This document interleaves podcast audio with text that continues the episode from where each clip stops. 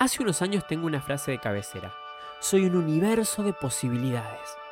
¿Pero qué significa eso? ¿Tenemos la posibilidad de ser todo lo que queremos ser?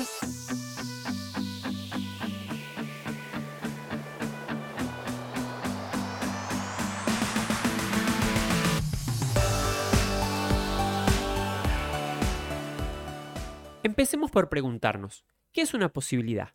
Es la condición o propiedad de que alguna cosa ocurra o pueda existir.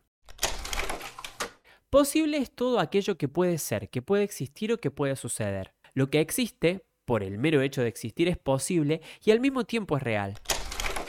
Antes de existir era posible, por eso ahora hay o son posibles muchas cosas, aunque en el momento presente no existan. Parece un trabalenguas, ¿no?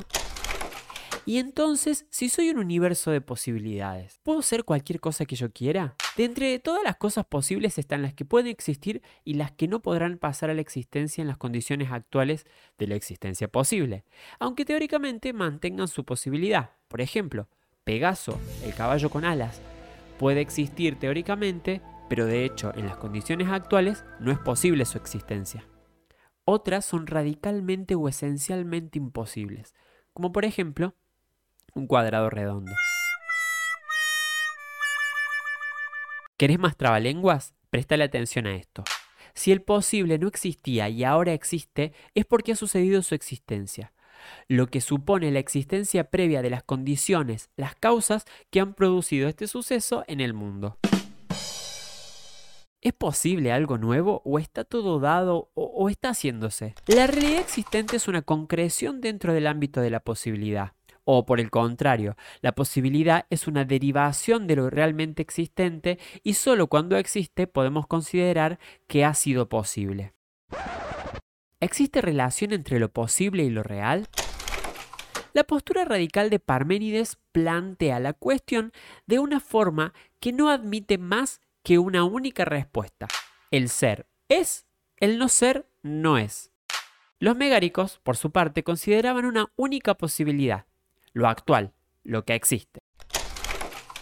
Y Heráclito mantenía que no existe el ser sino el devenir.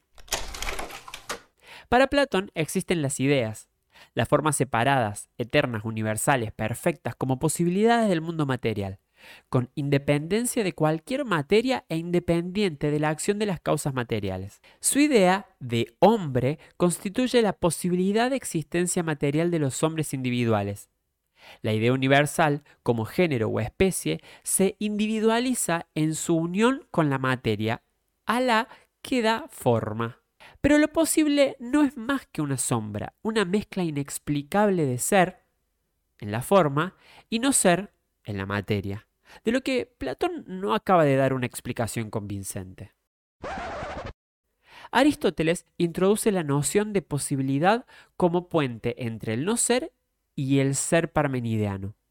Lo que no es, pero puede ser, es posible. Lo posible depende de lo actual, de lo existente. El posible aristotélico depende de lo mundano material y existente sometido al régimen de la causalidad. Lo posible se encuentra en la materia en cuanto es capaz de recibir muchas formas.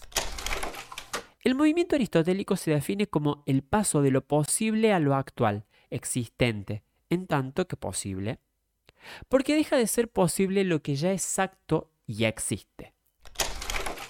En la Edad Media el pensamiento cristiano continúa la tradición neoplatónica del mundo, pero este mundo ahora tiene un fundamento en la mente divina.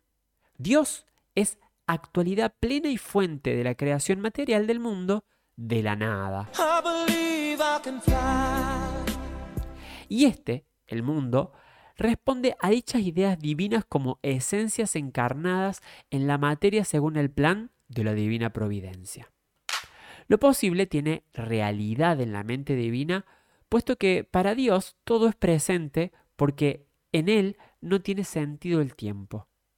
Lo posible mundano encuentra su realización en la sucesión de las causas en el tiempo a partir de la acción de Dios como creador del mundo de la nada. Y dejando atrás a mucha historia y muchos filósofos, llegamos a lo posible en la ciencia actual.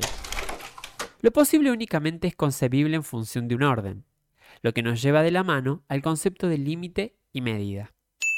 Arthur Clarke, el autor de 2001, Una Odisea del Espacio, es también el autor de esta frase. La única posibilidad de descubrir los límites de lo posible es aventurarse un poco más allá de ellos hacia lo imposible. Seguramente te has imaginado muchas veces en diferentes futuros. Pensemos en todos esos futuros como exitosos. Pero ¿te preguntaste alguna vez si alguno de esos es posible? ¿Cuáles son los límites de tu presente que no te permiten aventurarte hacia esos futuros? ¿Será posible ir más allá de esos límites? ¿Qué necesitas para que eso ocurra? Cito a Hoyo. La mente puede aceptar cualquier límite en cualquier parte, pero la realidad es que la existencia, por su propia naturaleza, no puede tener ningún límite. Porque ¿qué habrá más allá del límite? Nuevamente otro firmamento. Por eso estoy diciendo que cielos y más cielos están a tu disposición para que vueles. No te quedes satisfecho fácilmente. Aquellos que permanecen contentos con facilidad se quedan pequeños. Sus gozos son pequeños. Su éxtasis es pequeño. Sus silencios son pequeños. Pequeños son sus seres. Pero no hay necesidad. Esta pequeñez es tu imposición sobre tu libertad, sobre tus posibilidades ilimitadas, sobre tu potencial iluminado. Una vez que te volvés amoroso con vos mismo, más autosuficiente y por eso responsable, te volvés más libre y natural. Y podés andar sin esfuerzos por la vida que te toca, porque esos son tus dominios. Y en ella se abren un mundo de posibilidades para vos y porque estás relajado y cómodo, podés reconocer las posibilidades en el momento que se te presentan. Algunas veces, incluso antes de que otros puedan verlas.